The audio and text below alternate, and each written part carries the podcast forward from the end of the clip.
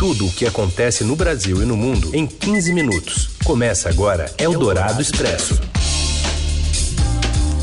Olá, olá, seja muito bem-vindo, bem-vinda. Começa aqui Eldorado Expresso, a gente que reúne as notícias quentinhas na hora do almoço. Para você acompanhar no FM 107,3 da Eldorado, mas também em formato de podcast, parceria da Eldorado com o Estadão. Eu sou a Carolina Ercolim, comigo Raíssen Abac e esses os destaques desta segundona, dia 9 de novembro. Apagão elétrico faz o Amapá virar zona de guerra. Acompanhe em instantes o relato do enviado especial do Estadão, Vinícius Valfré. Joe Biden já trabalha com temas prioritários do futuro governo dos Estados Unidos, mas Donald Trump não autoriza o início da transição. E ainda os sinais positivos de eficácia de uma nova vacina contra o coronavírus e as homenagens na despedida à cantora Vanusa. O Dourado Expresso. Tudo o que acontece no Brasil e no mundo em 15 minutos. E sem energia elétrica, o Amapá vira uma zona de guerra. E quem traz as informações para a gente, direto da capital Macapá, é o enviado especial do Estadão, o repórter Vinícius Valfré. A gente está hoje no sétimo dia né, de apagão, que começou na terça-feira passada, depois de um incêndio numa subestação de distribuição de energia aqui no estado do Amapá. A situação agora é de um rodízio de luz aqui no estado do Amapá. As pessoas têm acesso à energia elétrica por algumas horas do dia, e aí é preciso ele correr para fazer as principais necessidades, enfim, de organizar a rotina. Mesmo com esse rodízio, é importante destacar que há uma diferença entre algumas regiões mais centrais, ali de classe, de classe média e regiões mais periféricas. E isso tem ficado bastante evidente. É importante destacar, imagine ficar sete dias né, sem acesso permanente à energia elétrica, mas há um outro impacto mais visível dessa, dessa falta de luz, que é a falta de água. Sem energia, as bombas não funcionam e isso impede que a, a água seja bombeada para as casas e aí as cenas que a gente tem visto aqui é de registro assim bastante lamentável. Isso tem despertado muita indignação tá, nas pessoas aqui, um sentimento de revolta muito grande, porque a situação não se normaliza. Nós acompanhamos um protesto muito tenso na cidade de Santana, que fica a cerca de 20 quilômetros da capital Macapá.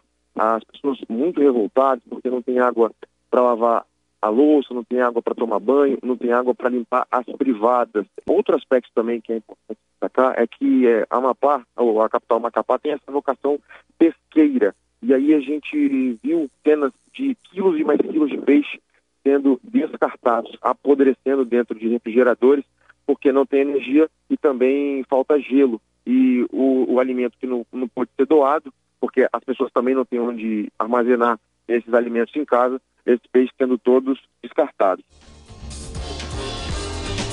As campanhas eleitorais seguem suspensas também por lá, mas a população despejou críticas do apagão sobre os políticos locais.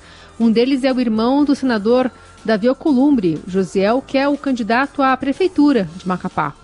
Sobre o domingo de eleição, o governo do Amapá afirma que pode suspender o fornecimento de luz de moradores para garantir o funcionamento das urnas eletrônicas. Geradores também devem ser usados. A colunista de política do Estadão e da Rádio Dourado, Eliane Cantanhede, avalia que a situação do Amapá mostra um país de desigualdades.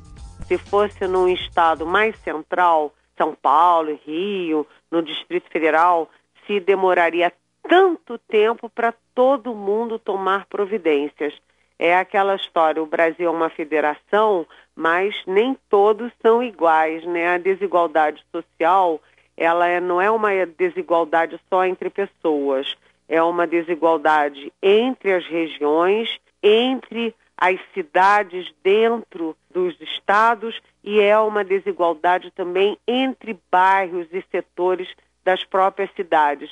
Isso mostra aquela coisa do quem pode, pode, quem não pode se sacode. E quem perde mais, como sempre, é a população pobre, a população que é, é mais desvalida, mas ela vota. E aqui no Brasil, diferentemente dos Estados Unidos, a eleição é obrigatória e o voto daquele pobre que não tem direito a nada é igualzinho aquele ricaço que finge que não tem nada a ver com a situação.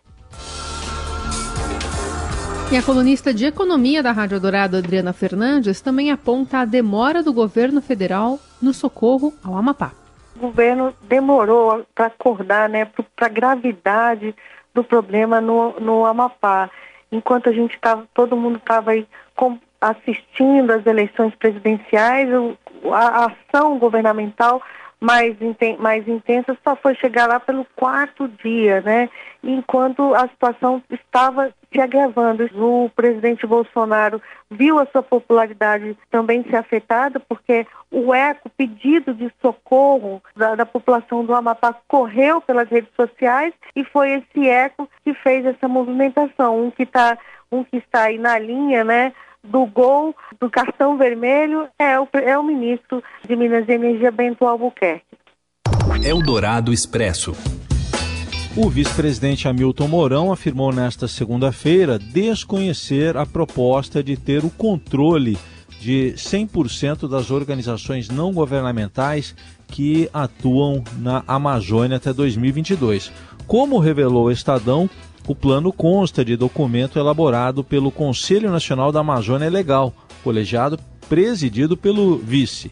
Embora afirme não saber do que se trata, é o próprio Mourão quem assina um comunicado convocando os servidores para discutir objetivos do grupo, incluindo a meta relacionada às ONGs.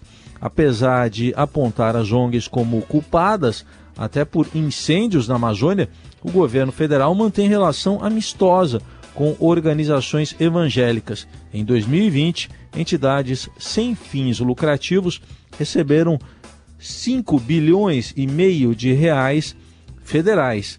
E, e isso até, tem, até com pastor e egresso de ONG em cargo no governo. Eldorado Expresso. O presidente eleito dos Estados Unidos, Joe Biden, começou a trabalhar na transição do governo após apesar da recusa de Donald Trump de reconhecer a derrota. O futuro governo terá quatro prioridades imediatas: o combate à pandemia, a recuperação da economia, a busca da desigualdade racial e a adoção de políticas para frear as mudanças climáticas.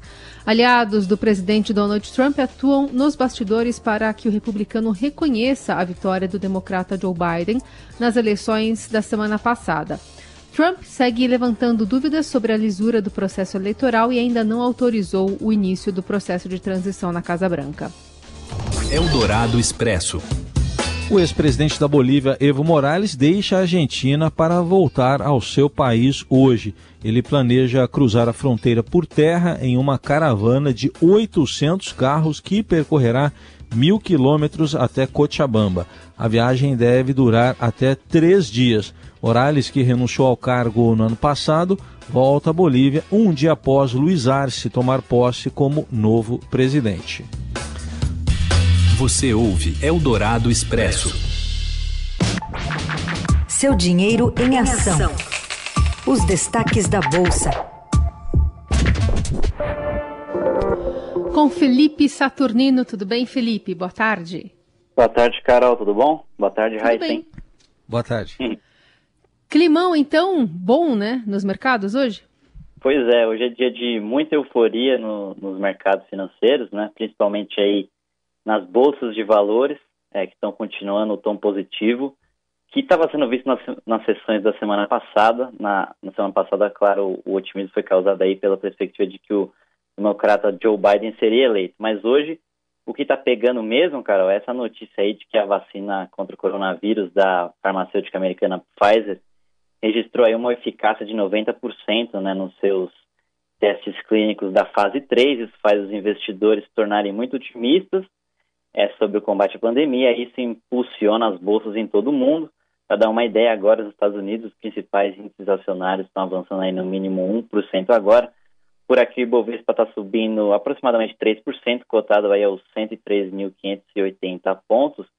Principais destaques de alta aqui são para as ações das ações das empresas mais afetadas pela pandemia, né? como por exemplo as empresas aéreas Gol e Azul e as administradoras de shoppings como BR Malls e Multiplan. O dólar, por sua vez, vai caindo, né? prolongando esse efeito Biden, digamos assim, já que os investidores enxergam o Biden como muito menos protecionista do que o Trump e menos disposto a uma guerra comercial como foi o republicano. O problema é que há pouco a moeda, o dólar, reduziu a sua queda aqui porque esses raros preços menores da moeda atraem compradores, né? Por hora o dólar vai caindo aí 1%, cotado aos R$ 5,34. Muito bem, obrigada Felipe, que continua atualizando também tudo no seudinheiro.com. Até mais. Beleza, até mais. Tchau, tchau. Você ouve Eldorado Expresso. De volta com o Eldorado Expresso, agora o assunto é o esporte. Felipe Melo sofre, no final das contas, uma fratura no tornozelo esquerdo e vai desfocar o Palmeiras por pelo menos três meses. Quem conta os detalhes é ele, Robson Morelli. Olá, amigos. Hoje eu quero falar do afastamento de Felipe Melo do Palmeiras. Isto mesmo, a lesão que ele sofreu contra o Vasco foi mais séria do que os médicos do clube paulista imaginavam. Ele vai ter que fazer uma cirurgia nesta segunda-feira mesmo e a partir dela já vai começar o trabalho de fisioterapia, mas não volta mais a atuar nesta temporada. A, pre a previsão de molho é de três a quatro meses. Se tudo correr bem, ele volta em três meses. Portanto, só em janeiro, fevereiro do ano que vem, no restinho da temporada. É, no seu lugar, o Palmeiras, o Abel Ferreira, tem como opção Patrick de Paula, que já vinha jogando, foi tirado do time pelo técnico antecessor, o Andrei Cebola, e agora tem uma oportunidade de voltar ao setor de meio de campo. Felipe Melo é um dos principais jogadores do time, ficou um tempo parado também por causa de lesão, mas muscular, e agora sofre contra o Vasco uma lesão mais séria que o tira do futebol por um período maior, três a quatro meses. É isso, gente. Falei, um abraço a todos, valeu. Eldorado Expresso.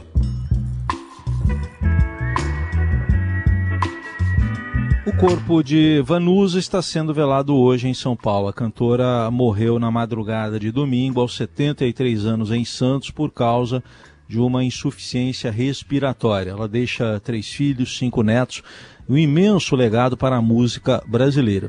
E hoje o Estadão relembra o pioneirismo da, na história aí da Paulista que logo no trabalho de estreia, em 1968, fez algo incomum para a época e deu voz às próprias composições. Uma delas, Negro, estava alinhada com o movimento antirracista impulsionado por Martin Luther King, assassinado no mesmo ano. E tem ainda uma história de um possível plágio por trás da canção What to Do.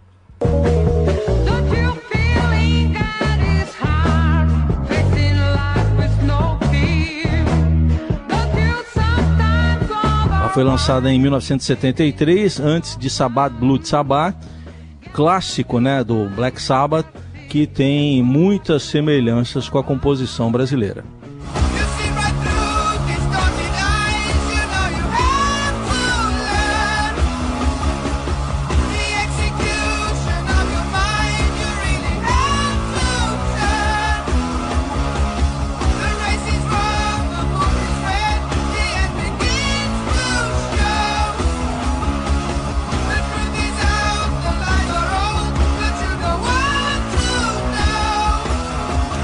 Em entrevistas, a Vanusa chegou a dizer que não acreditava que tivesse ouvido plágio, né, por parte do Black Sabbath para Saba Bloody Saba, porque foi lançado numa diferença de meses, né? Então ela não acha que, que tenha sido o caso, mas parece muito. Se quiser ouvir as músicas na íntegra, dá uma busca ali nas redes sociais, na internet, que tem até vídeos completos já com essa comparação. E é com essa despedida da Vanusa que a gente também se despede de você aqui no Eldorado Expresso. Uma boa segunda. Valeu, gente. Obrigado pela companhia. Boa semana para todo mundo.